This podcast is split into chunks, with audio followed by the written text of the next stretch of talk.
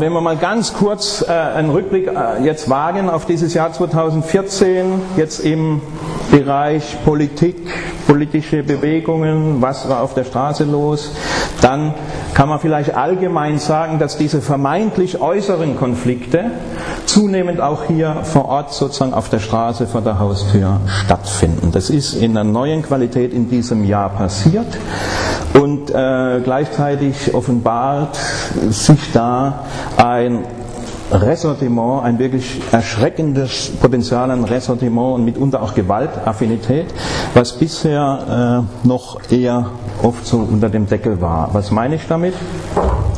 Also im Frühjahr fing es an mit dieser Querfront äh, Friedensbewegung, mit, auf die ich jetzt nicht näher eingehe. Ich will nur mal erinnern, mit absurdesten und äh, Verschwörungsfantasien, die ja einen deutlichen Bezug hatten zu, zur Ukraine-Krise. Ohne keine Angst, ich halte jetzt kein Referat zur Ukraine-Krise, könnte ich jetzt auch gar nicht, sehr kompliziert, aber die so ein außerordentlich einfaches Weltbild hatten und die sich, die wussten, dass man allen Medien nicht trauen darf, außer den russischen, und die auch ähm, sie, äh, sagten, sie seien eine Friedensbewegung. Und äh, während vor der Haustür in Syrien ein fürchterlicher Krieg tobte und weiter tobt, kein Wort dazu verloren haben. Dafür aber jede Menge äh, Verschwörungstheorien äh, geliefert wurden.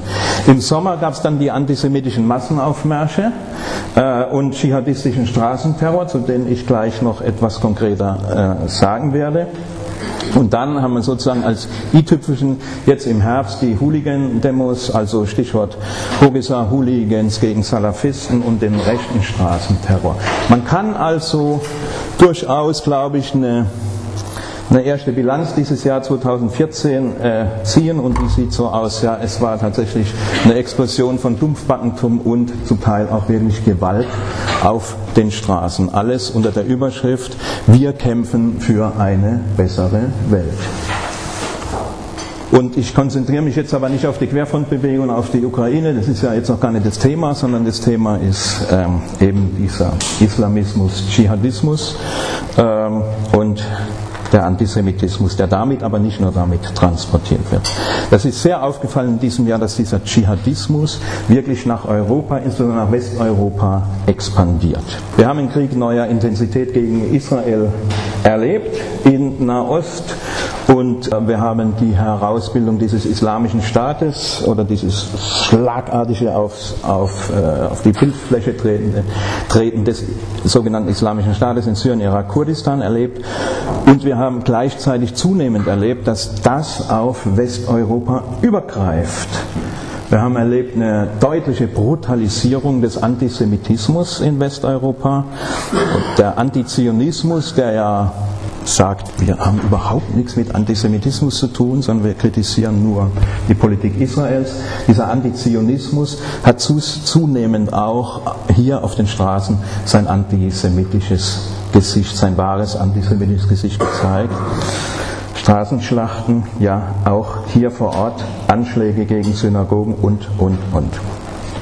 Also das nur nochmal zur Illustration hier äh, aus dem Video von der Hamas, die äh, weiß, dass es kein besseres Blut gibt als das Blut der Juden und dass dann auch im Westen, ja, also im Juli dann in einer Moschee in Neukölln dann äh, ein Hassprediger, der für die Vernichtung aller Juden betet und mitten in Berlin.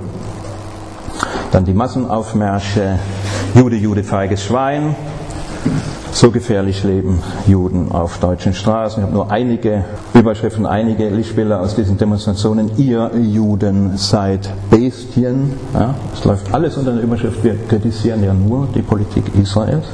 In, in Frankfurt gar, das war sozusagen der, der Höhepunkt in Anführungszeichen, wo die Polizei sogar äh, ihren Lautsprecherwagen zur Verfügung stellte und dann aus dem Polizeiwagen heraus die Parolen äh, Kindermörder Israel und Juden ins Gas äh, skandiert wurden. Die Polizei verstand das als Deeskalationsstrategie. Ich komme aus Stuttgart, deswegen ein paar mehr Bilder aus Stuttgart. 25. Juli, 3000 Leute da, ähm, Holocaust in Gaza.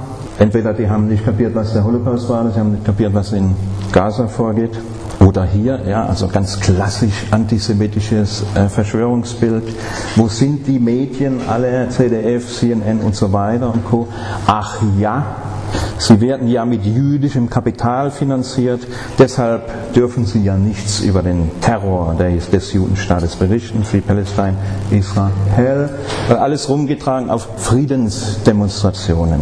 Und dann besonders schön, in Anführungszeichen, auch das rumgetragen, also ein, eine Karikatur, bei der nun wirklich auch der Letzte kapiert, dass es eine an, offen antisemitische, also dieses Bild des Juden mit der Hakennase, der gierig äh, nach dem Geld und der sozusagen die, mit der Waage, das Bild, auf der einen Seite sind die Völker und auf der anderen Seite, ähm, weil er so eine, diese Macht hat, ähm, betrügt er die Völker. Also das ist eine so offen antisemitische Karikatur, dass es nun jeder versteht. Äh, und das Schöne, in Anführungszeichen, ist, dass äh, auf dieser vermeintlichen Friedensdemonstration nun nebenher Sie sehen es recht in der Ecke. Dieses transparent im Bild zu sehen ist mit dem Glaubensbekenntnis aller linken Antisemiten, nämlich das äh, Anti-Zionism is not Antisemitism. Und das ist ein ziemlich entlarvendes Bild. Das hat es übrigens auch bis in die Washington Post geschafft. Also, also das ist einfach ziemlich gut in Anführungszeichen, dieses Bild. In Essen dann eine Demonstration mit, ich, ich werde jetzt kein, keine vollständige hier Dokumentation, kann ich auch gar nicht, da wäre der Abend rum, nur einige Schlaglichter in Essen eine Demonstration, ähm, auf der man dann linke Nazis und Islamisten äh, gemeinsam gesehen hat mit äh, Hassparolen. Ich komme nachher auch nochmal drauf zurück. Brandbombenanschlag auf die Synagoge in Wuppertal am 29. Juli, in Berlin am 19. Juli israelisches Ehepaar massiv bedroht. Als die demonstrierende Menge den Kippa tragenden Israeli erblickte, durchbrachen einige von ihnen die Menschenkette, die Polizeibeamten Schutz des Paares gebildet hatten. Nazi-Mörder Israel, scheiß Juden, wir kriegen euch, wir bringen euch um, riefen die Aktivisten und versuchten die Israelis zu attackieren. Hätte die Polizei uns nicht geschützt, hätten sie uns wohl umgebracht. Paris Massenaufmärsche mit Straßengewalt, massiver Angriff 300 Leute in einer Synagoge. In London Massenaufmärsche We are all Hamas. Es ist überhaupt, und damit lasse ich jetzt mal diesen kurzen und völlig unvollständigen Rückblick auch mal jetzt erstmal zu Ende sein. Auffällig ist, dass es dieses Mal während dieses Krieges, den Israel führen musste, anders war als sonst, da gab es die größte öffentliche und große Massenaufmärsche in den arabischen Ländern. Die waren diesmal gar nicht mehr so stark. Offensichtlich spricht sich in den arabischen Ländern langsam rum, dass die Araber größere Probleme haben als Israel.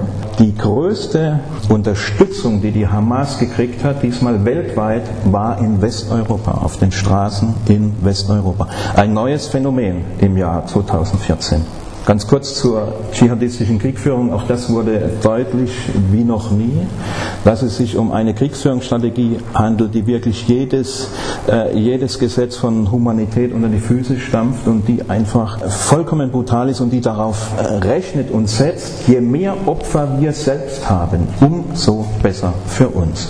Daher die Strategie auch, Leute auf die Hausdächer zu jagen, die israelische Armee. Ich sage gleich, ich bin weder ein Militärexperte noch verteidige ich jede einzelne Militäraktion von Israel.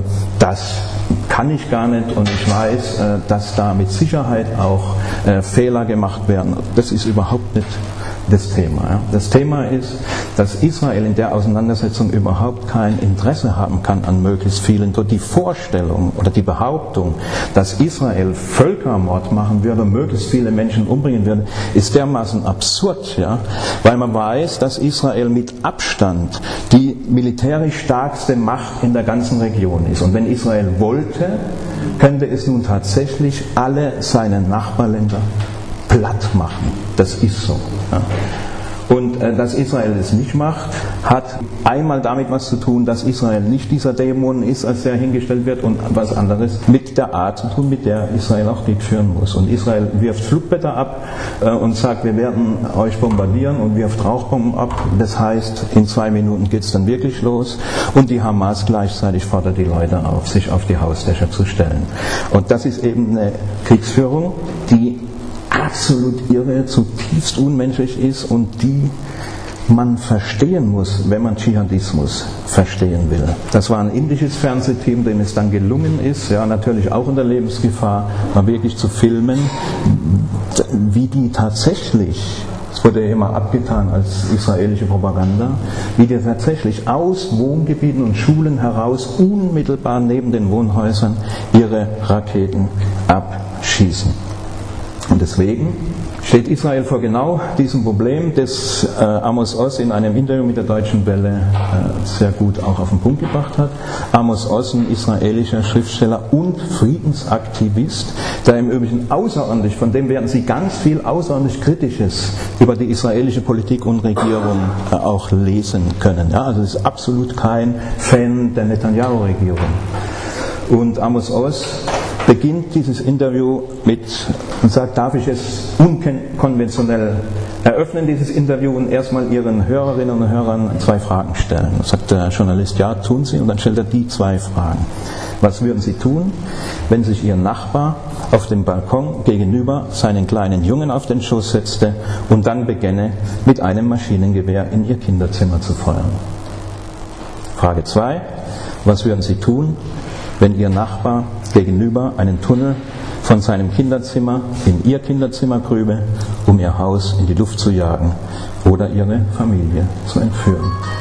Und das erklärt auch, dass in Israel ein ganz breiter Konsens war, der die, äh, dies, diesen Krieg und diese, das militärische Wehren Israels unterstützt hat, auch bei den Leuten, die ansonsten sozusagen nur im Clinch liegen mit der Regierung. Ein ganz breiter Konsens, weil man sich über die Bedrohungssituation und über den Charakter dieser Bedrohung auch vollkommen im Klaren war. Das ist übrigens interessant. Das gibt ja immer 2000 Opfer jetzt äh, unter den Palästinensern, 70 Opfer in Israel. Da, da, muss man doch gar nicht weiter nachdenken. Da weiß man doch, dass es vollkommen unverhältnismäßig ist und unglaublich. Ja? Und es ist interessant, wenn Sie mal die zurückliegenden Kriege äh, verfolgen, wie sich die Opferzahlen ändern. Hier geht es äh, um den Krieg, Libanon-Krieg mit der Hisbollah.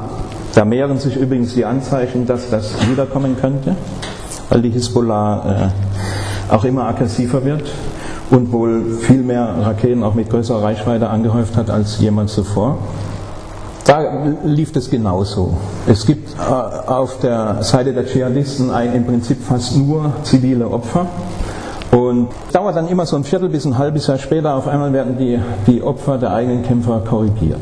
Das war im, jetzt im Libanonkrieg so, es waren immer von 80, 84 Opfer die Rede und nach drei, vier Monaten waren es auf einmal 250 Opfer, Hisbollah-Kämpfer. Hisbollah und entsprechend reduziert sich dann auch die Zahl der zivilen Opfer.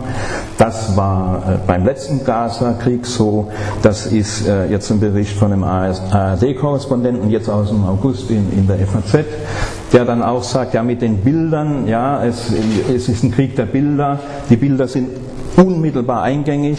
Und äh, bis man dann aber mal dahinter kommt und sozusagen journalistisch auch seriös nachweisen kann, was sind das eigentlich für Bilder, wo kommen die her? Oder was sagen die wirklich aus, das dauert, das dauert.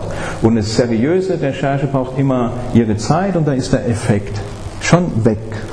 Und das Bild hat seine Schuldigkeit getan. Und es sagt dann, das sich alles vor, als Israel 2008 behauptete, erinnert sich dann Schneider von, von der ARD, als Israel 2008 behauptete, die Hamas-Kämpfer würden in Zivil herumlaufen und somit sei die Zahl der Opfer manipuliert, weil es sich dabei nicht nur um Zivilisten, sondern auch um Hamas-Kämpfer handelt, war dies für uns, also für die ARD, erst dann nachweisbar, als wir von unserem Kameramann heimlich gedrehte Bilder erhielten, die zeigten, wie tatsächlich Hamas-Kämpfer in normaler Kleidung ihre Kalaschnikows unter der Jacke verstecken.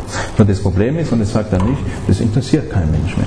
Weil im Moment der Auseinandersetzung sind die Bilder da und dann ist alles klar. Und deswegen, ich wage die Prognose, warten Sie noch einen Monat, warten Sie noch vier Monate, dann werden Sie von der Hamas erfahren, dass viel mehr ihrer Kämpfer äh, umgekommen sind, als sie bisher behauptet. Weil die sind auch in der Klemme. Die müssen es ja irgendwann, erstens spricht sie in der Bevölkerung rum und äh, zweitens müssen sie auch irgendwann sagen, wie viele heroische Kämpfer sie haben.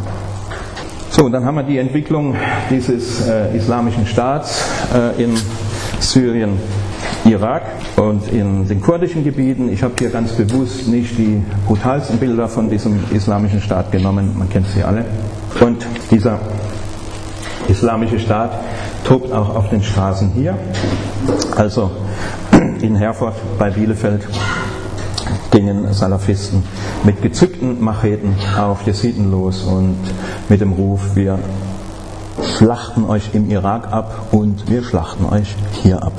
Und dann parallel dies nicht ablösen, sondern noch dazu drauf, obendrauf parallel dieser, diese Hooligans, dieser Hass gegen Moslems, der ausbricht, Nazi-Demonstrationen. Habe jetzt schon öfter von Dschihadismus geredet, sollte man noch mal kurz äh, etwas zum Begriff sagen, Dschihadismus. Kann nicht Arabisch, weiß nicht, ob hier jemand ist, der Arabisch kann, weiß Dschihad, das ist jetzt aus Wikipedia Arabisch, kann man auf verschiedene Weisen übersetzen. Wikipedia sagt Anstrengung, Kampf, Bemühung, Einsatz, Krieg, manche auch. Es ist sehr interpretierbar, nicht so einfach ins Deutsche zu übersetzen.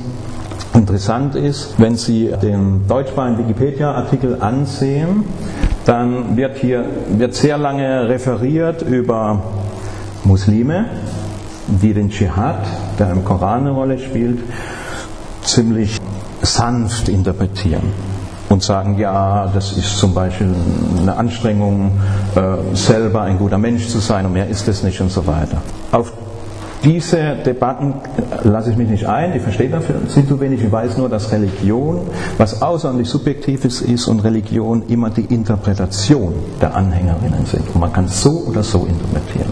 Und deswegen werde ich mir hier überhaupt nicht mir anmaßen, sozusagen Muslimen zu erklären, was Dschihad ist. Das steht mir nicht zu. Ich habe auch gar nicht die Fachkompetenz dazu. Wichtig ist, den Begriff des Dschihadismus, des Dschihadismus zu verstehen. Und da ist es außerordentlich bezeichnend, dass Sie im deutschsprachigen Wikipedia keinen Text dazu finden werden. Sie finden einen langen Text über Dschihad und da ist im Wesentlichen erklärt, dass äh, das was harmloses sei. Und äh, wenn Sie also den Begriff Dschihadism äh, was nachlesen wollen in Wikipedia, müssen Sie ins Englischsprachige gehen. Dschihadism is used to refer to armed jihad in Islamic fundamentalism has been a major meaning of the term since the later 20th century.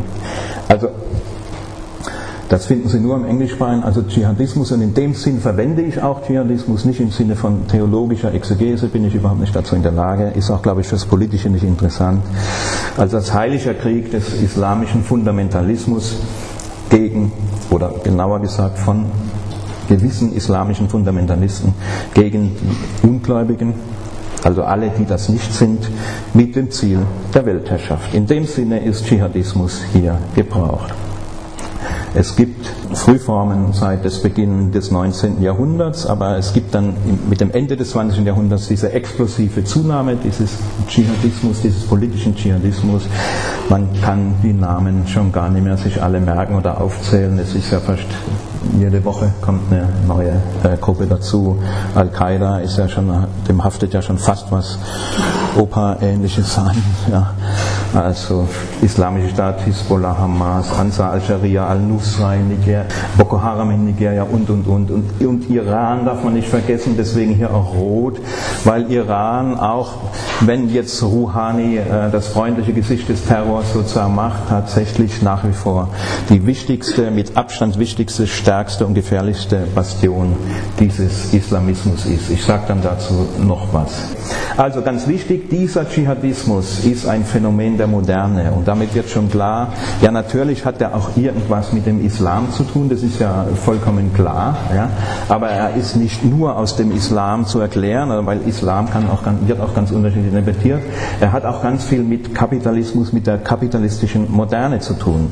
Und da gehen wir dann gleich, sind wir eigentlich im Grunde schon bei der Frage, was ist eigentlich Antisemitismus und dazu zunächst eine These, mag provokant sein, aber ich stehe dazu.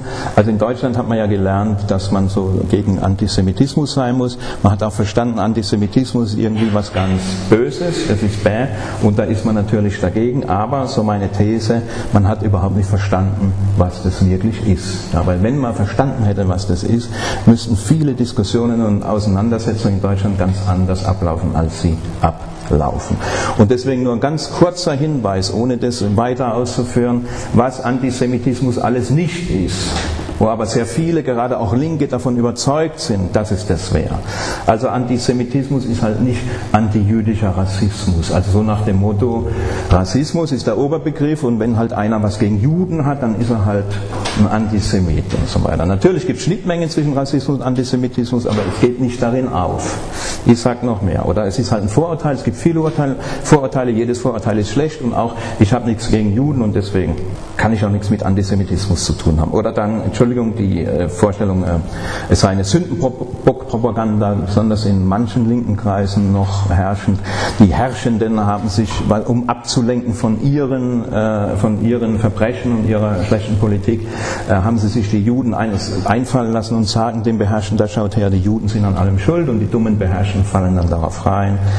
Oder die Vorstellung, Antisemitismus sei ein rechtes Phänomen, das könne es nur rechts geben, weil auf der linken oder in der guten Mitte, so könne es sowas überhaupt nicht geben wie Antisemitismus. Oder dann auch die Vorstellung, es sei so etwas wie Islamophobie. Der Begriff Islamophobie äh, ein kein wissenschaftlicher Begriff, sondern ein Kampfbegriff ist. Ja. Also der, ich kann nur warnen, mit diesem Begriff irgendwie zu arbeiten, weil was ist ein Phobiker? Ein Phobiker ist ein Kranker. Und dass Menschen, die eine Religion kritisieren, krank sind, das wollen uns religiöse Fundamentalisten, auch christliche religiöse Fundamentalisten schon immer beibringen. Es gibt ein ganz übles Ressortiment gegen Muslime, es gibt einen widerwärtigen Hass auf Moslems, einen antimuslimischen Rassismus, der zu bekämpfen ist.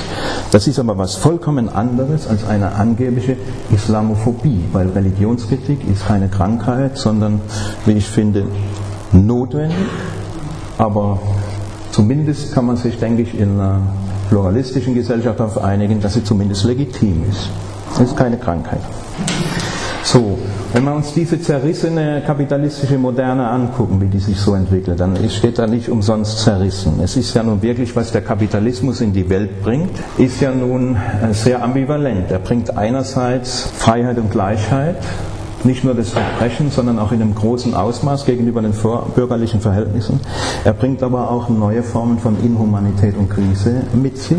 Es gibt diese große Befreiung aus der Clanherrschaft. Ähm, irgendwelche Feudalherren oder Patriarchen haben praktisch die Macht über Leben und Tod. Es gibt aber gleichzeitig auch eine Unterwerfung von Menschen und eine neue Herrschaft und eine ganz abstrakte Herrschaft, die ganz schwer zu begreifen ist, nämlich die Herrschaft des Marktes. Ist keine Person, es ist eine unpersonale Herrschaft, die der Kapitalismus in die Welt bringt, aber eine neue Form von, er bringt Befreiung und eine neue Form von Herrschaft rein.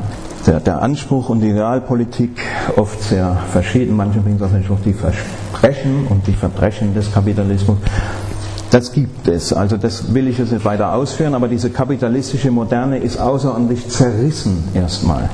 Und die trifft nun und es betrifft überhaupt nicht jetzt nur die muslimischen Communities oder die islamisch geprägten Länder und Staaten, sondern es betrifft grundsätzlich alle Gesellschaften und Regionen, in denen Kapitalismus einbricht und einbrach historisch, die trifft nun auf scheinbar intakte vormoderne Strukturen personeller Herrschaft. Das war in Europa ganz genau so. Ja.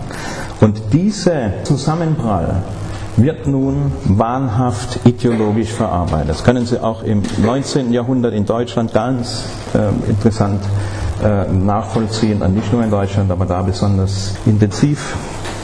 Das wird nun wahnhaft ideologisch verarbeitet und es findet im Subjekt selbst, findet nun diese Krisenbewältigung statt im Ressortiment. Also das Ressortiment, das sich jetzt bildet gegen die kapitalistische Moderne, das hilft dem verunsicherten Subjekt einerseits mit dieser Krise und mit dieser Unsicherheit, die auf ihn zukommt, irgendwie zurechtzukommen und andererseits ähm, auch die Identität zu behalten oder eine neue Identität zu stiften. Was ist damit gemeint? Dieses anti-westliche, anti-moderne Ressortiment. Wogegen richtet sich das? Und wir reden jetzt, wie gesagt, nicht nur über Dschihadisten, sondern wir reden über die ganze Entwicklung, die man auch in, in Europa nach hatte und noch hat und die immer wieder, die, dieser Prozess ist ja bei weitem nicht abgeschlossen. Und in dem Zuge, wie der Kapitalismus, der globalisierte Kapitalismus auch wieder mehr krisenhafter wird, äh, ist, wird dieser Prozess auch immer wieder äh, noch, gewinnt wieder an Dynamik.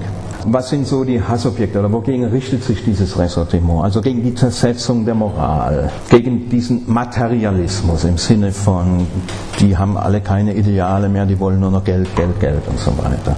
Gegen die sexuelle Befreiung in jeder Hinsicht ja, richtet sich dieses antimoderne Ressentiment. Gegen Homosexualität, gegen die Emanzipation der Frau ganz besonders, ja, gegen Säkularität, also einfach ein Leben zu führen, das nicht von den Dogmen der Religion bestimmt ist, gegen die sogenannte Blasphemie, also Gotteslästerung, den Atheismus, also Atheisten werden ganz besonders gehasst, gegen die Individualität, dass da auf einmal Menschen sind, die tatsächlich den Anspruch haben, anders sein zu wollen als andere und sich gar nicht so einfügen wollen in den Clan und das vielleicht auch noch sogar gut finden. Zerstörung der Gemeinschaft, die Betonung liegt auf Gemeinschaft und nicht auf Gesellschaft. Ein großer Unterschied, können wir vielleicht nachher mal gerne drüber reden. Zerfall der Familie und all das. Und das gipfelt alles regelmäßig.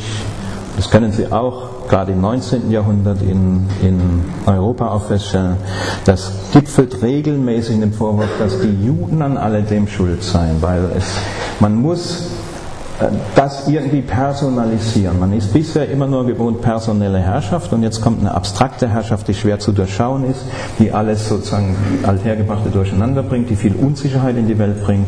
Und da muss man irgendwen finden, der daran schuld ist, weil man ist gewohnt, es sind immer konkrete Menschen, die an allem schuld sind.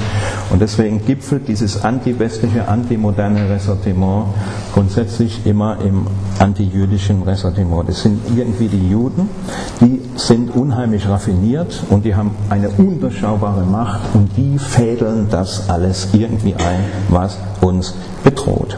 Und diese unbegriffene abstrakte Herrschaft äh, resultiert dann auch immer in der Personifizierung des Geldes und daran wird das moderne antisemitische Ressentiment auch ganz besonders deutlich. Das ist eine Karikatur aus dem Stürmer, also aus dem Nazi-Hetzblatt von 1938. Das, was sieht man da? Man sieht einen fetten Geldsack, das sitzt auf einem fetten Geldsack. Und man sieht also eindeutig diese karikaturhaft jüdischen Züge, die Nase, die Lippen und so, da guckt man da weiß sofort, das ist ein Jud, ja, klar. Und ähm, unten dran steht, man wird es schlecht lesen können, ich lese es vor, der Gott des Juden ist das Geld und um Geld zu verdienen begeht er die größten Verbrechen. Er ruht nicht eher, bis er auf einem großen Geldsack sitzen kann, bis er zum König des Geldes geworden ist. Die Personifizierung des Geldes. Diese Personifizierung funktioniert auch vollkommen ohne irgendwelche jüdischen Nasen. Auch wenn man kapiert hat, dass man irgendwie nichts mehr gegen Juden haben darf, funktioniert diese Personifizierung des Geldes nach wie vor. Das ist eine moderne Karikatur, da wird man keine, keine jüdischen Gesichtszüge sehen. Aber dieser gierige Geldsack, der zum König des Geldes werden will, der ist hier genauso präsent und das verstehen nicht wenige Leute unter Antikapitalismus. Und dieses Ressentiment, dieses antimoderne, antiwestliche Ressentiment hat auch die Tendenz zur ideologischen Verfestigung in unterschiedlichem Ausmaß. Und darin gründen dann auch Antisemitismus, Faschismus und Nationalsozialismus. Ich mache bewusst auch eine Trennung zwischen Faschismus und Nationalsozialismus. Auch darüber können wir gerne nochmal reden. Aber wichtig ist auch zu sehen, dass diese ideologische Verfestigung sich in unterschiedlichem Ausmaß natürlich abspielt, ja, in unterschiedlicher Intensität. Also es gibt ein konservativ-reaktionäres, patriarchales Weltbild, schlimm genug, ja, und es gibt aber auch die offene Barbarei. Also der, der, sagen wir mal, äh, ekelhafte Familienpatriarch, der seine Frau und äh, Kinder unterdrückt, ja, der ist schlimm genug, ja, aber es ist noch was ganz anderes als dann die Explosion von Brutalität und Gewalt, die sozusagen anfängt abzu, abzuschlachten, wirklich abzuschlachten. Also man muss auch sehen, diese verschiedenen Intensitäten, in denen sich das entwickeln kann. Und das gibt es auch, natürlich auch in der islamisch geprägten Variante. Also auch da gibt es dieses Spektrum ähm, vom äh, konservativ-orthodoxen Alltagsislam hin zum, bis zum dschihadistischen Terror. Und wenn wir uns mal ansehen, wovon diese, dieses islamistische Weltbild, also dieses konservativ-orthodoxe Weltbild oder die fundamentalistische Interpretation des Koran lebt, bis hin dann auch zur Extremvariante des Dschihadismus. Dann sehen wir da eine ausgeprägte Geringschätzung bürgerlich-demokratischer Freiheit, Verachtung, eine tiefe Verachtung des Individuums, alles Individuellen, die Aufopferung für die Gemeinschaft, ein Kult um die sogenannte Ehre, natürlich männlich besetzte Ehre, ausgeprägte Homophobie, Frauenfeindlichkeit, ganz extrem. Anti-Intellektualismus. Man hat was gegen Intellektuelle, die sich einbilden, irgendwie was Besseres zu sein und nicht sich einfach ins gute Kollektiv einordnen wollen. Die Ablehnung von Selbstbestimmung und Emanzipation. Einen personalisierenden Pseudo-Antikapitalismus da, die gierige Heuschrecke, die ist schuld an meinem Unglück. Ein Verschwörungsweltbild, die Welt wird und die Krisen wird mit Verschwörung erklärt, statt mit kritischer Analyse. Ein ausgeprägter Hass auf den Westen, auf die Juden und auf den jüdischen Staat, die Rekrutierung verrohter Gewalttäter und eine ausgeprägte Todesaffinität. Ja, ihr liebt das Leben, wir lieben den Tod. Und wenn man mal definiert, dass Faschismus da ist, wo das Ressortiment in offene Barbarei umschlägt, ja, was ist dann Dschihadismus? Natürlich Faschismus. Also da gibt es so viele Übereinstimmungen, was man sagen muss, das ist natürlich ein faschistisches Weltbild. Das ist eine faschistische Bewegung. Ganz kurz, Dschihadismus, Faschismus, Nationalsozialismus. Viele Linke meinen ja, sie seien besonders kritisch und revolutionär, wenn sie nicht vom Nationalsozialismus reden, sondern vom Faschismus. Ich kann dafür, davor nur warnen, weil es gibt, Faschismus ist schlimm genug, aber es gibt deutliche Unterschiede zum Nationalsozialismus. Insbesondere der antisemitische Vernichtungswahn. Also Dschihadismus ist dann genauso wie Faschismus nicht identisch mit Nationalsozialismus. Das ist nochmal was ganz, eine ganz eigene Form von Barbarei. Aber man muss auch wissen, zur Kenntnis nehmen, dass der Dschihadismus gerade eine, eine erschreckende Gemeinsamkeit mit dem, nicht nur mit dem Faschismus, sondern mit dem Nationalsozialismus hat. Und das ist der eliminatorische Judenhass. Die Juden sind an allem schuld und die müssen beseitigt werden. Es war gerade wieder der 9. November und sind sich ja alle einig hier in diesem Land nie wieder. Dass aber welche beschlossen haben, nie wieder Opfer sein zu wollen, das ist schon ganz viel weniger bekannt oder gar akzeptiert oder wirklich begriffen oder verarbeitet. Und dass dieses Bild eben, die Fahne des jüdischen Staates unter dem Tor von Auschwitz, möglicherweise einen bestimmten Sinn machen könnte, diese Erkenntnis ist vielen Deutschen nach wie vor weitgehend verschlossen. Was ist Israel? Israel ist ein Staat wie jeder andere. Also keine, bitte keine Glorifizierung Israels. In Israel gibt es Kapitalismus, in Israel gibt es Ausbeutung, in Israel gibt es Ungerechtigkeit, in Israel gibt es Sexismus, Rassismus, in Israel gibt es Antisemitismus. Ja, also keine Glorifizierung Israels. Und Israel ist gleichzeitig, und das ist sozusagen das, was man die Spannung, die man aushalten muss. Israel ist gleichzeitig kein Staat wie jeder andere. Israel ist genau das, was es zehn Jahre früher hätte geben müssen. Also Israel hat eine Schutzfunktion für alle Jüdinnen und Juden auf dieser Welt, auch für diejenigen, die nie und nimmer dran denken, irgendwie mal nach Israel zu gehen, die in Argentinien, Australien, was weiß ich wo, sich auch immer noch äh, wohlfühlen. Sie wissen, wenn es mal ganz hart kommt, dann kann ich nach Israel. Und Israel ist von Vernichtung bedroht, und zwar ganz konkret. Sinnigerweise zum 9. November jetzt, also vor drei Tagen, hat der, gerät ja manchmal in Vergessenheit, nicht wahr? Nicht Rouhani, der in die Fernsehkameras lächelt und mit dem Gabriel ganz schnell ein Abkommen schließen will und Merkel auch. Nicht der Rouhani bestimmt die Politik im Iran. Khamenei ist der religiöse Führer nach wie vor, bei dem alle Fäden zusammenlaufen. Vor drei Tagen hat er also zum 9. November nochmal wieder äh, getwittert, dass das Regime of Israel natürlich has no cure but to be annihilated. Das lässt keine Interpretation offen. Mit dies, in, in dieser Situation lebt Israel und die sind kurz davor, Atombomben, Atomwaffen zu haben. Erstaunlich ist, dass es in der Wahrnehmung der Realität des jüdischen Staates eine hartnäckige Faktenresistenz gibt, die sich durch alle politischen Lager, äh, gerade in Deutschland auch, durchzieht. Ich kann hier nur ganz ansatzweise einige, auf einige Dinge eingehen, das ist bei weitem nicht vollständig, verweist dann auch auf Literatur mehr, nur ansatzweise. Also natürlich, wer in Deutschland das Wort Siedlungspolitik fehlerfrei aussprechen kann, ist ein Nahostexperte. Ja? Man muss ja nur Siedlungspolitik sagen können und dann weiß man ja, wer an allem schuld ist. Nun geht es überhaupt nicht darum, äh, irgendwie zu sagen, alles, was die Netanyahu-Regierung da macht, ist gerade richtig. Ich, ich könnte mir ehrlicherweise auch eine klügere Politik vorstellen, aber das ist, darum geht es überhaupt nicht. Sondern es geht um die ideologische Funktion, die der Begriff Siedlungspolitik gerade in der deutschen Debatte hat. Ich sage Siedlungspolitik und wir wissen, wer daran schuld ist. Und so einfach kann es aber nicht sein. Also 2005 hat die israelische Regierung unter dem Hardliner Sharon einen Herzenswunsch deutscher Friedensfreunde und der Hamas erfüllt, hat sich nämlich komplett aus dem Gazastreifen zurückgezogen, um den Preis heftiger Auseinandersetzungen in der israelischen Gesellschaft. Was ist passiert? Also wenn es stimmen würde, dass die Siedlungspolitik an allem schuld ist, dann müsste ja zumindest mit Gaza seit 2005 Frieden sein.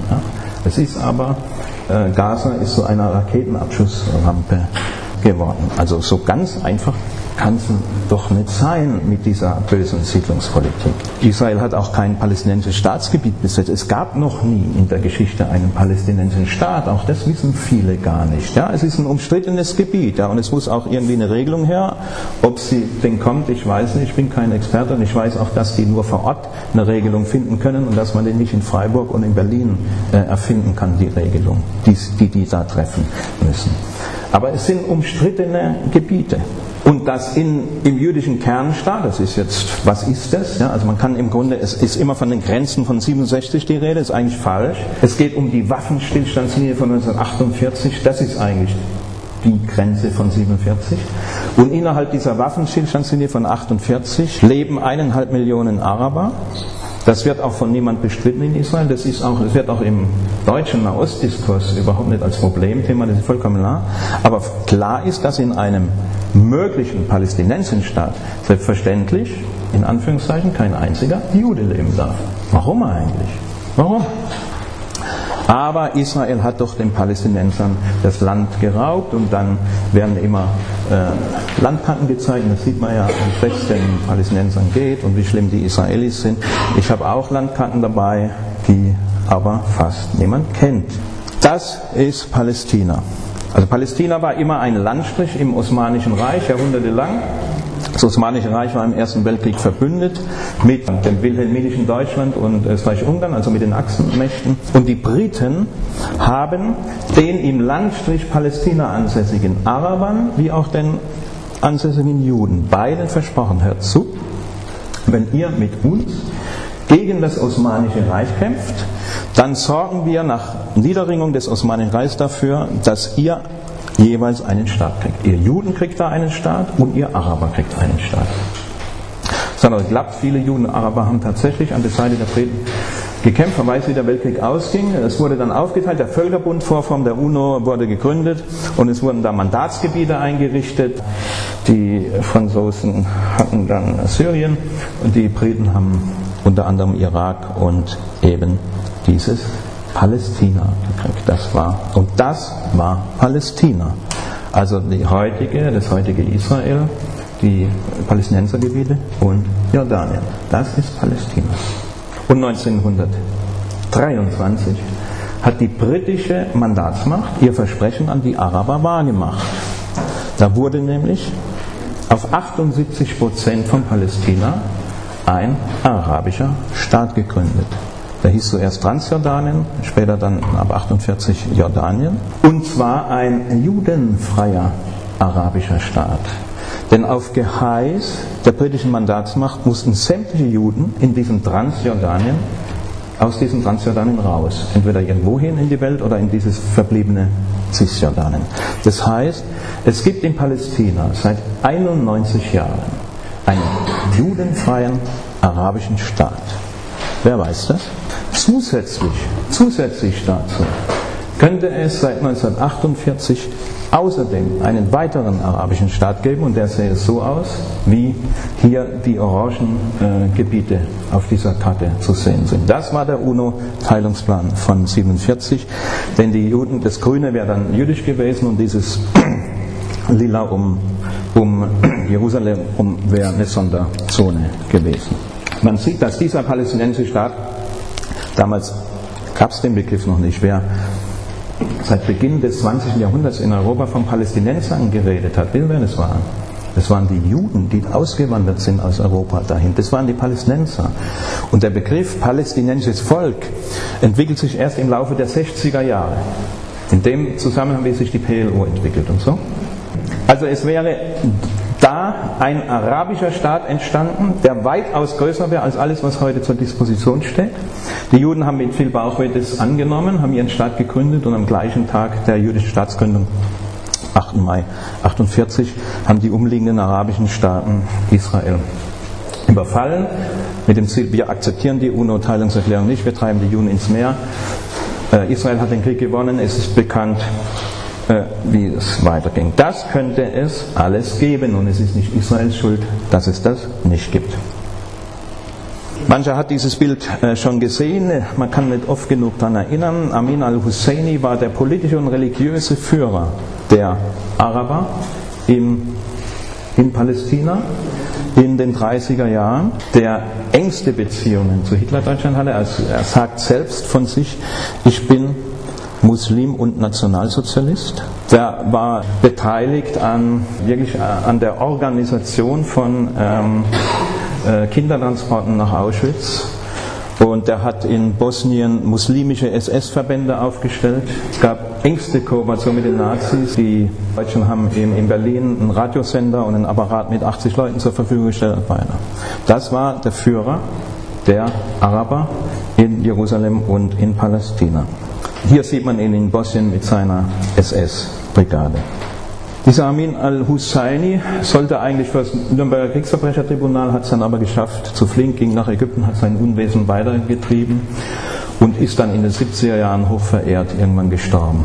Das war der Großonkel von Yasser Arafat, dem legendären Palästinenserführer. Nun kann niemand was für seinen Großonkel, ja? aber dafür kann der Arafat was. Ja? Der hat noch 2002 ihn, diesen Husseini, als unseren Helden bezeichnet, ja? gefeiert. Unter diesen Bedingungen lebt Israel und muss Israel versuchen zu überleben.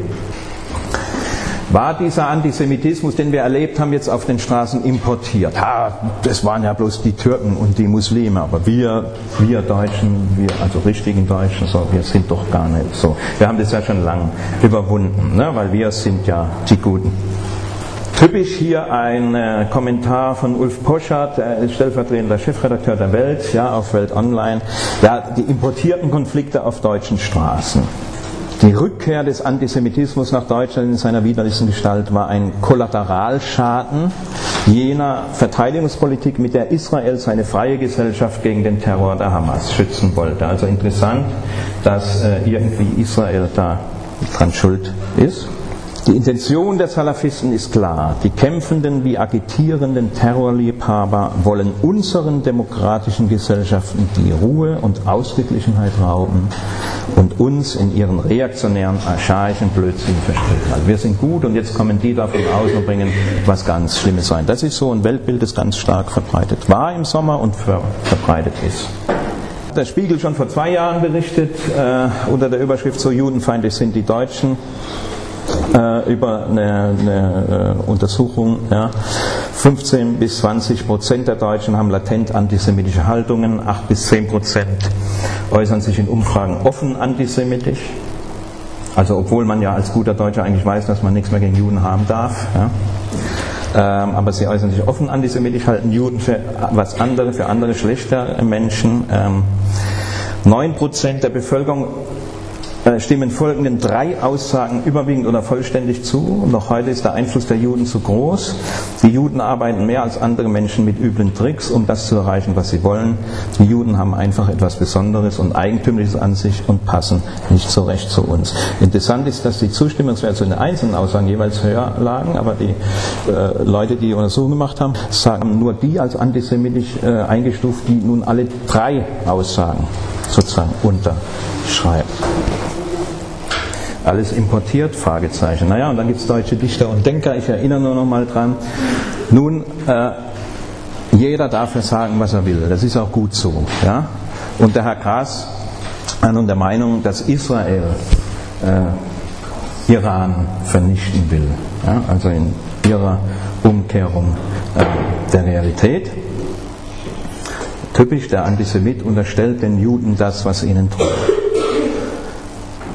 Der Gras darf sagen, was er will. Das Problem ist nur 82% Zustimmung Handelsblatt. Ja? Er ist ja nur der Lautsprecher der Volksmeinung. Das ist das Problem. Das ist das Problem. 82 Prozent Dieses Plakat hing Anfang der 40er Jahre, auch in Freiburg an den Litfaßsäulen, ne, in allen deutschen Städten. Der da ist schuld am Krieg. Das ist genau die irre Umkehrung des Antisemitismus, der dem Juden das unterstellt, was er macht. Und genau das hat Günter Grass gemacht. Und genau das glauben viele Deutsche. Wenn ich jetzt mal die Medienberichterstattung an einem Beispiel kurz hinterfragt, an eine Vorbemerkung. Ich mache das nicht unter der beliebten Überschrift, die Medien manipulieren uns. Das ist alles Blödsinn. Das kann man vergessen. Ja.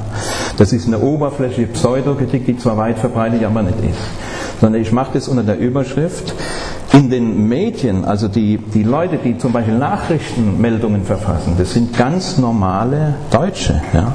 Das sind ganz normale Menschen, die haben auch das im Kopf, was die Leute auf der Straße im Kopf haben. Und deswegen kommen dann solche Meldungen raus. Vielleicht erinnert sich noch jemand, Obama war Staatsbesuch in Israel und hat dann eine Rede gehalten in der Uni vor vielen äh, jungen Leuten. Und der Deutschland, Deutschlandradio berichtet dann wie folgt. Zum Abschluss seines Besuchs war noch in Holocaust, Yad Vashem, Gedenkstätte und so weiter und so weiter. Gestern hatte Obama bei einer Rede vor Studenten zu neuen Friedensverhandlungen von Israelis und Palästinensern aufgerufen. Dabei kritisierte er den Bau weiterer israelischer Siedlungen im Westjordanland. Punkt. Die Meldung ist fertig. Da steht nichts Falsches drin. Ja, das hat er tatsächlich gemacht. Aber wer sich die Mühe gemacht hat, die Rede mal nachzulesen oder sie zu sehen, man konnte die sogar live sehen und so weiter, wird feststellen, dass der Obama unmittelbar, bevor er die israelische Siedlungspolitik kritisiert hat, gesagt hat, die Palästinenser müssen Israel als jüdischen Staat anerkennen. So. Das war offenbar keinem Journalisten irgendeine Meldung wert. Ich sage nochmal, das sind keine bösartigen Manipulatoren, sondern es ist ein Hinweis darauf, auf die Schere im Kopf der Leute. Man will nur Siedlungspolitik hören, weil man weiß, wer sozusagen schuld ist im Nahen Osten. Und das möglicherweise ein Problem sein könnte, dass die Palästinenser oder Abbas Israel als jüdische Stadt, das will man gar nicht hören. Man will nur Siedlungspolitik hören. Und da ist auch der Obama ein willkommener Kronzeuge, weil auch Obama Siedlungspolitik gesagt hat. Stuttgarter Zeitung. Hier sieht man also den Netanyahu, der Tauben vergiften im Park. Ne? Da ist also der Nahostfriede und da sitzt nun also und füttert die Taube mit Gift und auf dem Giftflächen steht Siedlungsbau, also ein ganz uralter antijüdischer Topos, auch aus dem christlichen Antijudaismus schon heraus. Juden vergiften unsere Lebensmittel. Wir hatten viel Auseinandersetzung mit der, mit der Redaktion der Stuttgarter Zeitung. Sie erkennen keinerlei Antisemitismus darin, das sei eine Unterstellung. Deswegen kann man auch davon ausgehen, dass weiter solche Karikaturen erscheinen werden, weil das ist ja alles nicht antisemitisch. Kann sich jemand vorstellen, dass in der Stuttgarter oder wo auch immer eine Karikatur erscheint, wo der Abbas Friedenstauben vergiftet, die Nahostfriedenstauben vergiftet und auf dem Gift, Giftflächen steht nicht Anerkennung des jüdischen Staates? Vollkommen unvorstellbar, vollkommen unvorstellbar. Aber andersrum läuft und das ist ein jahrhundertealtes antijüdisches Ressentiment, die vergiften unsere Brunnen und unsere Lebensmittel. Nun sind aber die Leute zutiefst davon überzeugt, dass man Israel ja nicht kritisieren dürfe. Ja irre, jeder tut's, ja, aber man ist davon überzeugt, man darf es nicht tun, ja, weil sonst ist man gleich Antisemit. Und da empfehle ich dann bei Google, bei Google mal Kritik und Israel einzugeben, in 0,36 Sekunden kriegt man 4,5 Millionen Ergebnisse. Allein der Begriff Israel-Kritik schon, ja, Kennen Sie eine Brasilien-Kritik, eine Dänemark-Kritik, eine Türkei-Kritik, eine China-Kritik? Nee, es gibt ganz offensichtlich nur ein Land, wo das Bedürfnis da ist, dass man dies irgendwie vermischen muss mit Kritik zum neuen Substantiv. Das schon, allein der Begriff entlarvend. Israel-Kritik. Kindermörder Israel, auch ein, ein alter antijudaistischer Topos. Die, die Juden bringen, schlachten unsere Kinder, kommt aber schon aus dem Mittelalter. Also Kindermörder Israel hier, man sieht ähm, hier nicht Biodeutsch, nicht Urdeutsch, aber vor deutschem Fachwerkhaus, ja. Und das, wir guten Deutschen haben das so gelernt natürlich, dass man das so nicht sagt, aber wir haben ja nichts gegen Juden und das macht man dann anders. Ne? Das ist Jürgen Totenhöfer, ein, ein beliebter Nahostexperte, ja, der das alles halt, der schon was gelernt hat, der gelernt hat, wie man es nicht machen darf. Und der sitzt nun in Trümmern in Gaza und ist zufällig drapiert mit lauter Kinderspielsachen. Ja. Zufällig war das so, ist er auch sehr nachdenklich, betroffen, sitzt er da um den Frieden besorgt. Ja. Und ähm, natürlich ist vollkommen klar, was da transportiert wird. Ohne dass er sagt, er wird transportiert Kindermörder Israel, ist doch klar. Aber er hat es nicht gesagt. Er hat es nicht gesagt. Dazu ist er sich natürlich viel zu schade. Das machen die, die tumpen, alles in Anführungszeichen jetzt wieder die tumpen Muslime auf der Straße, die schreien Kindermörder Israel. Wir machen das anders, auf die feine Art. Also wer Israel hasst, der wird in Deutschland mit, mit Medienpreisen und verschiedenen Preisen überschüttet und wenn er gar noch Jude ist oder Jüdin ist, dann ist es besonders gut, weil man braucht Jüdinnen und Juden, die sozusagen gegen Israel äh, auftreten. Und das ist nur eine kleine Liste Langer, Crosset, Judith Butler, Herb und so weiter, die alle mit Preisen über, überhäuft werden, weil man braucht diese, man, diese Israelis, die sozusagen das vertreten, was man selber sagt. Und dann die sagen es doch selber. Das sind doch Juden.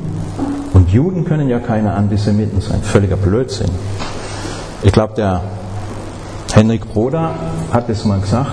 Juden können alles sein, was, können alles, was andere Menschen auch können. Also können sie auch Antisemiten sein, ist völlig klar. Es gibt doch auch frauenfeindliche Frauen. Lest mal die Eva Herrmann, was die für ein Blödsinn sagt. Ja? Warum soll es keine antisemitischen Juden geben? Vollkommen klar. Aber man versteckt sich dahinter, das heißt ein Jude, der, dann, muss ich ja, der sagt ja das, was ich denke. Die, diese Juden werden gesucht. Und diese Friedensfreunde haben es auf den Punkt gebracht, das trifft die deutsche Seele. Ne? Gott gibt Deutschland die Weltmeisterschaft und Palästina den Frieden. Da kommt man so richtig zusammen, das ist es, das ist es, was man will. Dann ist die deutsche Welt sozusagen in, in Ordnung. Ne? Also die haben verstanden, wie man in der deutschen Mehrheitsgesellschaft äh, agitieren muss. Der Augstein noch, ja, der kommt auch noch dran. Also wenn Jerusalem anruft, beugt sich Berlin dessen Willen. Ja, hatten wir alles schon. Hier 1939, die Juden beherrschen in dem Fall England. In Deutschland haben sie ja 1939 nicht mehr beherrscht, ja, aber England haben sie noch beherrscht. Oder Augstein, die Regierung Netanyahu führt die ganze Welt am Gängelband eines anschwellenden Kriegsgesanges. Gab es auch schon Judas der Weltfeind. Aber es sind natürlich alles keine Antisemiten. Also der Antisemit lebt in der Vorstellung, der Jude ist unser Unglück. Und der Antizionist lebt in der Vorstellung, der jüdische Staat ist unser Unglück. Dabei ist immer mitgedacht, wenn auch nicht immer ausgesprochen, insbesondere Antizionismus selten ausgesprochen, zu beseitigen.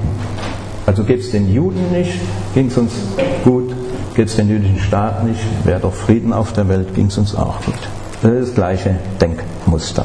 Also Antizionismus ist die Übertragung des Ressortiments gegen die Juden auf die jüdische Staatlichkeit oder Israel. Und dies, der moderne Antisemitismus, tritt insbesondere seit der Shoah, wo er so diskreditiert war wie noch nie, in dieser Form des Antizionismus auf. Die große Mehrheit der Deutschen ist so tief davon überzeugt, keine Antisemiten zu sein, aber Antisemitismus gibt es halt nicht erst da, wo man offen ruft, tötet die Juden, sondern er fängt viel, viel früher an. Und nun ist das alles gelaufen in diesem Sommer und ähm, dann haben sich so klassische Linke, oder ich äh, nenne sie seit einiger Zeit so Linksreaktionäre, weil es ein reaktionäres Weltbild einfach ist, das dahinter steckt. Ich, wir können darüber gerne diskutieren, ich bringe auch noch ein paar Belege dafür, ja, zunehmend äh, in, in Erklärungsschwierigkeiten. Das Credo aus dieser linken Ecke ist ja, ja, stopp, stopp, stopp, Antizionismus ist vollkommen anderes als Antisemitismus, weil wir kritisieren ja nur Israel und das muss ja wohl legitim sein. Naja, da habe ich so meine Fragen. Also wir haben ja in Stuttgart auch so ein besonders aktives äh, Komitee, das vermeintlich sich für die Palästinenser einsetzt. Das ist ein Foto, ja es ist leider etwas unscharf, ich hoffe man kann es lesen, auf so einer Demo, ähm, äh, Stuttgart 21 Demo, wo das Palästina-Komitee dann rumläuft mit so einer, äh, mit einem Transparent, schmutziger Immobilienprofit, nicht nur in Stuttgart, Deutsche Bahn profitiert vom israelischen Landraub im, in Palästina. Das ist natürlich klar, da ist, das ist nicht nur jetzt irgendwie Kritik an Israel oder so, sondern da ist ein ganz klassischer antisemitischer Topos drin, nämlich dass die, die, die, Schmut, die Juden schmutzige Spekulanten sind. Ja. Also im Grunde genommen ist da gesagt, schmutzige Immobilienspekulanten profitieren vom Räuber Israel. Aber Antizionismus gibt es doch erst seit es Israel gibt. Das ist doch eine Reaktion auf die ganzen Schweinereien, die Israel macht, muss man doch verstehen. Deswegen kann das nichts mit Antisemitismus zu tun haben habe ich meine Frage. Olaf Kistenmacher, der glaube ich demnächst in, in dieser Veranstaltungsreihe auch auftreten wird, aus Hamburg, ich kenne ihn gut, ich kann ihn nur empfehlen, das wird spannend mit dem Olaf. Ich habe das jetzt auch von Olaf Kistenmacher äh, sozusagen nur als kleiner Appetizer, er wird dazu noch viel mehr sagen. Der hat sich ja sehr befasst mit dem Antisemitismus der KPD vor 1933 hat er auch die Rote Fahne des Parteiorgan gelesen und da hat dann so Sachen ausgegriffen, Berichte von 1925, der Zionismus als der Kettenhund des englischen Imperialismus, wo jedenfalls die KPD eine völlig völkische, eine völlig völkische antikapitalistische Vorstellung hatte, damals um diesen Landstrich Palästina, wo die Araber nämlich als Proletariat und deswegen fortschrittlich und gut bezeichnet wurden und die Juden, auch völlig gleich, mit Zionisten, Juden ist ein und das Gleiche und die, die stehen für das Kapital. Und wer sagt, das, ja, das war ja aber schon im Entstehen von, von jüdischen Staat und so weiter und so weiter. Nee, Antizionismus war schon immer Bestandteil von Antisemitismus und wer nicht glaubt, der soll sich mal den Luther anschauen. Ja.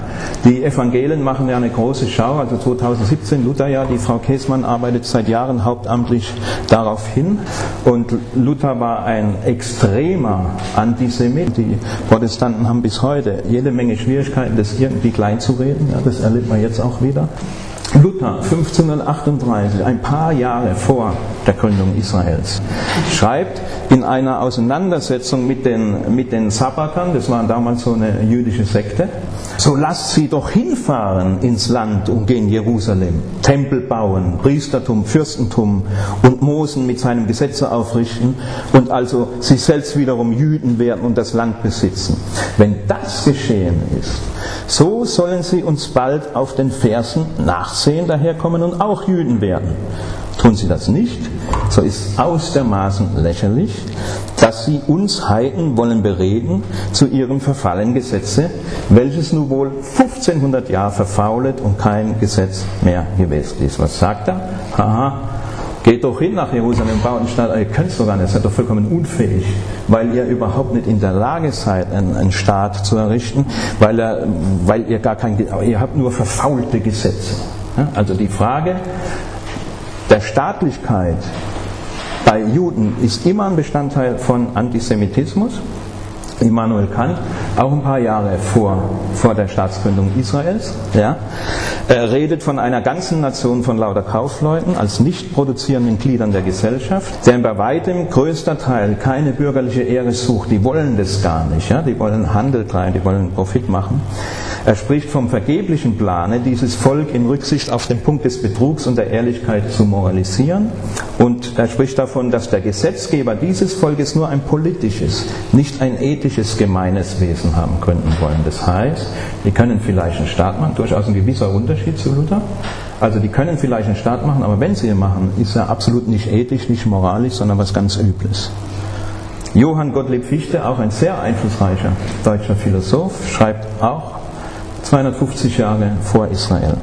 Fast durch alle Länder Europas verbreitet sich ein mächtiger, feindlich gesinnter Staat, der mit allen übrigen im beständigen Kriege steht und der in manchen fürchterlich schwer auf die Bürger drückt. Es ist das Judentum.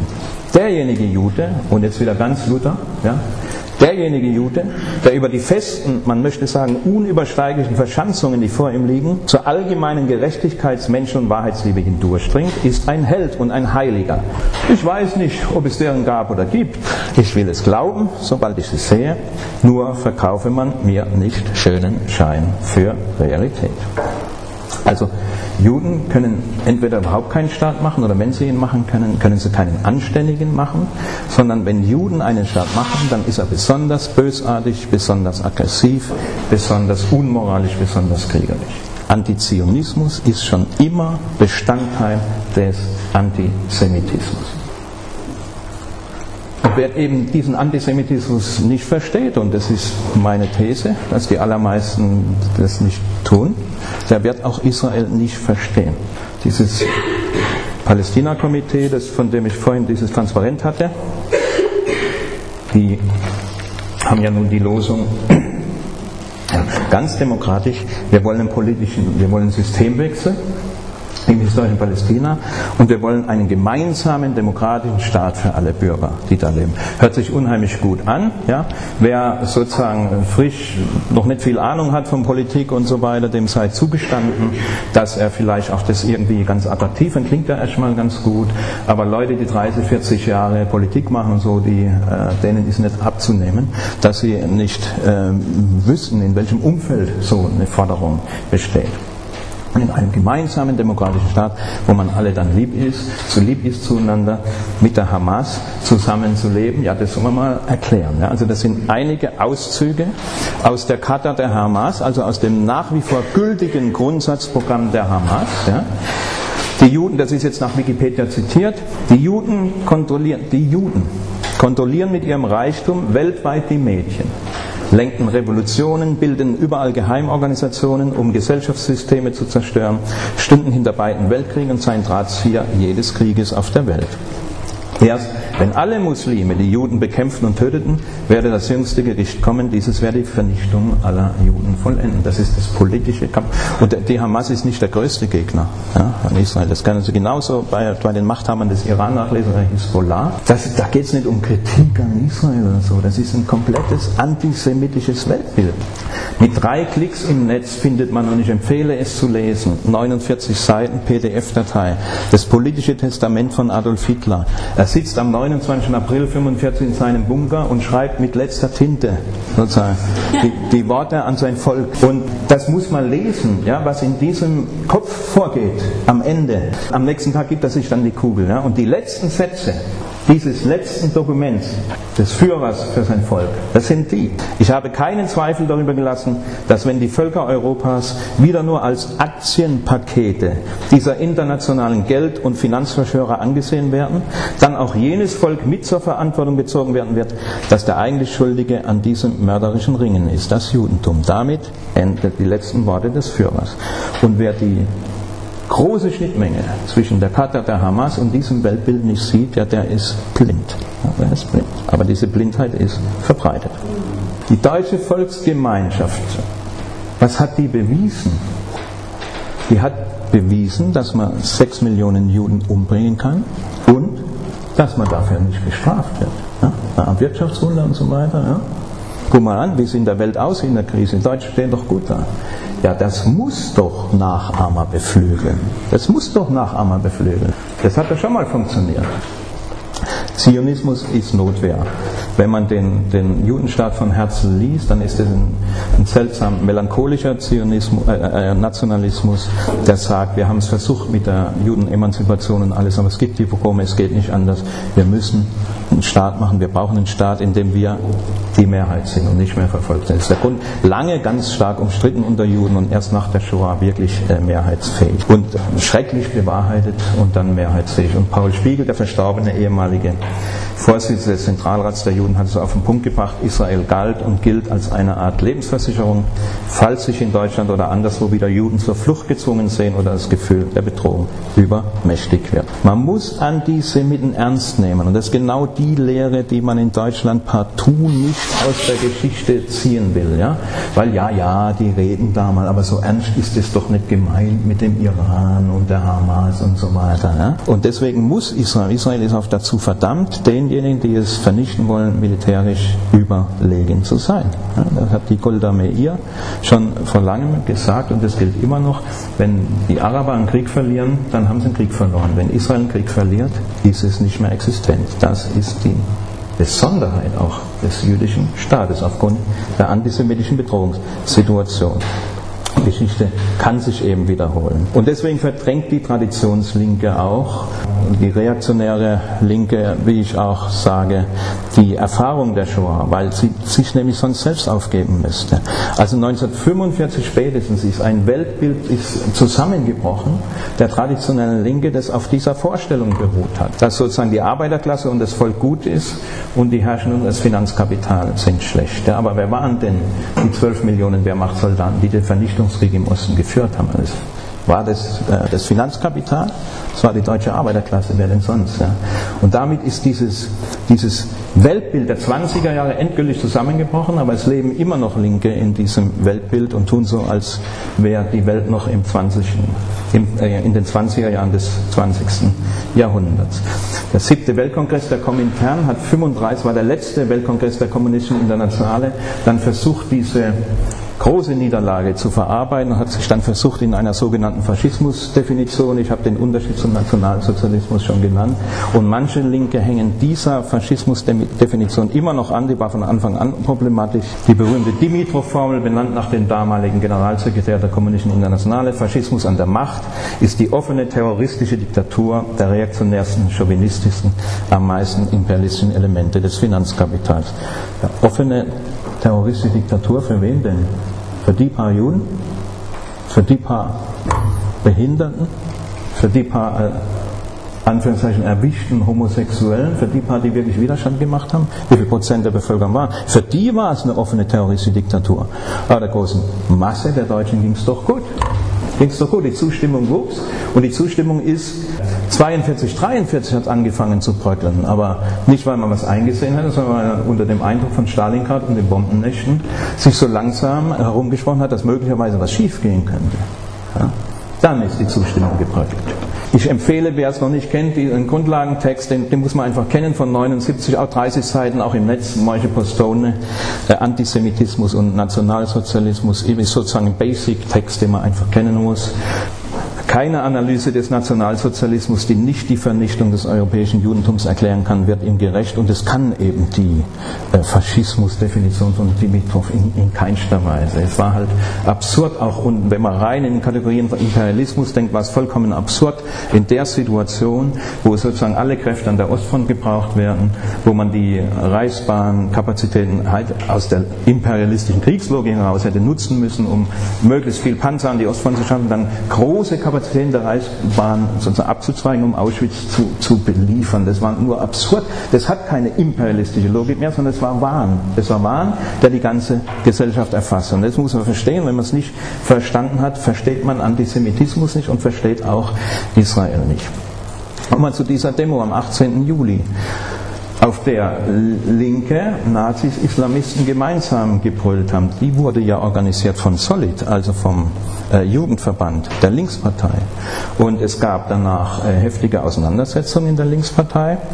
Es gab eine Erklärung von Rieksinger, Kipping und Gysi, wo sie unter anderem, wo auch ein ganz guter Satz drin war, also gemeinsames Agieren mit Antisemiten, mit Menschen, die gegen die Juden offen oder unterschwellig agitieren und mit Menschen, die das Existenzrecht Israels in Frage stellen, kommt für uns nicht in Frage.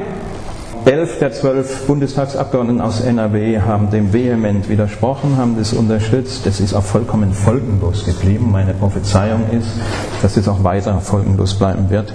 Die Linkspartei ist nicht in der Lage, sich von ihren Antisemiten zu trennen. Ich wünschte mir, ich habe Unrecht.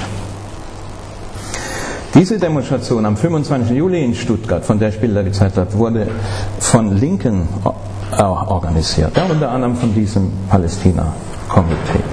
Wie hat, wie hat man nun darauf reagiert? Vielleicht kennen welche die Stuttgarter Anstifter, da machen relativ viele Leute mit, die machen hin und wieder auch mal was Vernünftiges, muss man sagen. Bei denen kann man dann nachlesen darüber, wie wird das verarbeitet. Und das ist interessant, das zu lesen. Ja.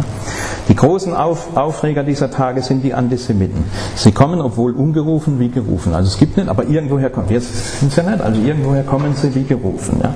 Als in Stuttgart Palästinenserkomitees und Freunde zum Protest gegen Bombardement und Gaza-Einkehrung aufrichten, machen sie vorab klar, Antisemiten sind nicht erwünscht. Hier geht es gegen Israels Politik und nicht gegen Juden. Veranstalter bekamen freilich keine Hilfe von der Polizei, als sie das durchsetzen und provozierende Plakate entfernen lassen wollten. Keine Überraschung auf Pro-Israel. Äh, also wenn man sozusagen äh, bei Anti-Israel-Kundgebungen der Polizei sagt, nehmt mal irgendwann ein antisemitisches Plakat, dann macht sie auch nicht. Aber klar, so war. Leider konnte die Polizei nicht einmal die Namen der Provokateure feststellen, wo doch im Vorfeld jeder linken Demo Rucksack und Gesichtskontrolle zum guten Ton gehören. Kenne ich auch äh, von äh, Pro-Israel-Demos. Polizei ist nicht in der Lage, sowas zu machen. Cui frage ich den Mann mit der dunklen Sonnebrille und kein Wort davon in der Presse. So. Weil da einer dieses Transparente tatsächlich wohl eine dunkle Sonnenbrille und damit ist eigentlich alles gesagt. Ne? Das ist die Methode Totenhelfer. Ich sag's nicht, aber mein Publikum hat's verstanden. Naja, sie kommen wie gerufen, cui bono, dunkle Sonnenbrille, was heißt es? Es ist eine Verschwörung gegen uns. Da hat jemand was eingefädelt gegen uns, weil wir haben damit eigentlich nichts zu tun. Und von diesen Plakaten, die ich vorhin auch gezeigt habe, war schon gar nicht die Rede, sondern es ging nur um das eine, das nun, wo auch der letzte Depp sozusagen begreift, dass es antisemitisch ist. Von diesen war dann schon gar nicht die Rede, ich habe es vorhin gezeigt. Und dann haben jetzt welche so Traditionslinke oder Linksreaktionäre in Stuttgart im äh, weil sie das schon gesehen haben, dass da waren ja auch Erdogans Truppen und so AKP-Leute, die dann massiv liefen ja auf der Stuttgart Tausende mit äh, toten Juden und so weiter, Kinder mal da Israel. Dann haben die eine Demo gegen Zionismus und Antisemitismus gemacht. So. Jetzt ah, nehmen wir mal einen Moment an, es ging irgendwie logisch zusammen, dass man eine Demo gegen Antisemitismus und gegen Zionismus machen kann. Was wäre dann das Mindeste, was zu erwarten ist? Dass auf dieser Demo, im Aufruf während der Demo, auf den Reden, unter anderem auch was zu Antisemitismus gesagt ist. doch klar. Ja? Also müssen wir Zion, wenn ich der Veranstalter wäre, würde ich mir am Zionismus abarbeiten. Aber ich müsste doch, nachdem ich eine Demo mache, die auch gegen Antisemitismus ist, irgendwas auch zu Antisemitismus. Also müsste sagen, was ist Antisemitismus? Ein Erklärungsvorschlag, man müsste sagen, warum ist er schlecht, warum demonstriere ich dagegen und so. Keinerlei Aussage zum Antisemitismus, außer dass wir halt auch dagegen sind. Ja? Und ansonsten auf der ganzen Demo, im Aufruf anfangen so, nur gegen Israel, nur gegen Israel. Aber es war eine Demo gegen Antisemitismus. Und das war genau der deutsche Mainstream und nichts anderes. Man ist gegen Antisemitismus, ist doch sowieso klar, aber hat überhaupt keine Ahnung davon, was das ist hat auch gar keinen Bedarf, sich darüber Gedanken zu machen, was das ist. Und außerdem wird man ja noch Israel kritisieren dürfen. Und das von Leuten, die sich ganz besonders links, ganz besonders revolutionär fanden. Und die Mainstream pur. Mainstream pur. Und deswegen sah man dann auch so Transparente wie Terrorismus ist eine Antwort auf Unterdrückung. Aha. Und im Aufruf dann auch, also was zum Terror der Hamas da zu lesen war, war das und nicht mehr. Gegen diese strukturelle Erniedrigung, Besatzung und den mal unterschwelligen, mal offenen Krieg gegen die palästinensische Bevölkerung zu rebellieren und Widerstand zu leisten, ist legitim und richtig. Das stand da auf einer Demo gegen Antisemitismus. Und interessant ist, was man gegen äh, die AKP-Leute hatte. Ja, also die Teilnahme türkischer Faschisten, zum Beispiel aus dem Umfeld der MAB, also Karl Wolfe, lehnen wir ab. Und jetzt kommt der Vorwurf an die, ja, die biedern sich zwar an an die palästinensische Bevölkerung, aber tatsächlich ja, pflegen sie enge Beziehungen zum israelischen Geheimdienst und zum Militär und so weiter. Also der schlimmste Vorwurf, den man jemand machen kann, ist wirkliche oder vermeintliche Unterstützung Israels. Das war die Distanzierung vom Antisemitismus. Die linksreaktionäre Ideologie, das linksreaktionäre Weltbild wird intellektuell immer armseliger, immer armseliger. Und dazu gehört auch die verbreitete Vorstellung, dass nun zum Beispiel dieser islamische Staat, den man sich ja gar nicht erklären kann, irgendwie vom Mossad und von der CIA in die Welt gesetzt worden. Und das ist, das sagt der Khamenei in, in, äh, in Teheran, das kann man in der jungen Welt lesen und jetzt in dem Fall habe ich hier den, den Fidel Castro, ja, der auf seine alten Tage auch wirklich alles noch tut, damit überhaupt nichts mehr übrig bleibt von seinem Renommee, ja. Also der tatsächlich äh, sagt, das ist eine Erfindung von Mossad und, und äh, CIA und dann nebenbei auch gleich noch die NATO mit der SS vergleicht. Das ist der Fidel, ja. Und da kann man wirklich nur noch das sagen, ja. Anti-Imperialismus macht doof, ja. Das ist wirklich, es ist auf einer so erbärmlichen, intellektuellen, auf einem erbärmlichen intellektuellen Niveau. Und dann kommt immer die Cui Bono-Frage und so. Also wenn man, wenn man mal Cui Bono, also wem nutzt es, ja, allein mit ISIS oder jetzt die, die Bombardierung, ja, es liegt auf der Hand, dass dem Assad bis jetzt dieser, dieser islamische Staat am meisten genutzt hat. Ja? Weil auf einmal ist er nicht mehr dabei, ist aus dem Visier zunehmend. Ja? Also wenn ich nun der große Aufdecker von Verschwörungen wäre, würde Cui Bono fragen was hat vielleicht der Assad und seine Hintermänner in Teheran und Moskau damit zu tun? Aber darauf kommt man nicht, weil es ist ja vollkommen klar, wer der Weltfeind ist. Und um diese Aussage Anti-Imperialismus macht doof auch zu quotieren, dann hier, das ging ja auch durch die Medien, ja, Christine Buchholz, verteidigungspolitische Sprecherin der Linkspartei, ja, mit diesem irrsinnigen Plakat Solidarität mit dem Widerstand in Kobane und US-Bombardement stoppen. Ja. Also das Niveau wird halt immer erbärmlicher. Und das sind, denke ich, auch ganz gute Voraussetzungen jetzt, um diese linksreaktionäre Ideologie einfach auch noch deutlicher anzugehen und sich damit auseinanderzusetzen, weil sie ist eine Variante dieses zu Beginn beschriebenen antimodernen modernen anti-westlichen und antisemitischen Ressortiments und hat mit dem, was links ursprünglich war, nämlich Emanzipation, Bewegung, nichts zu tun.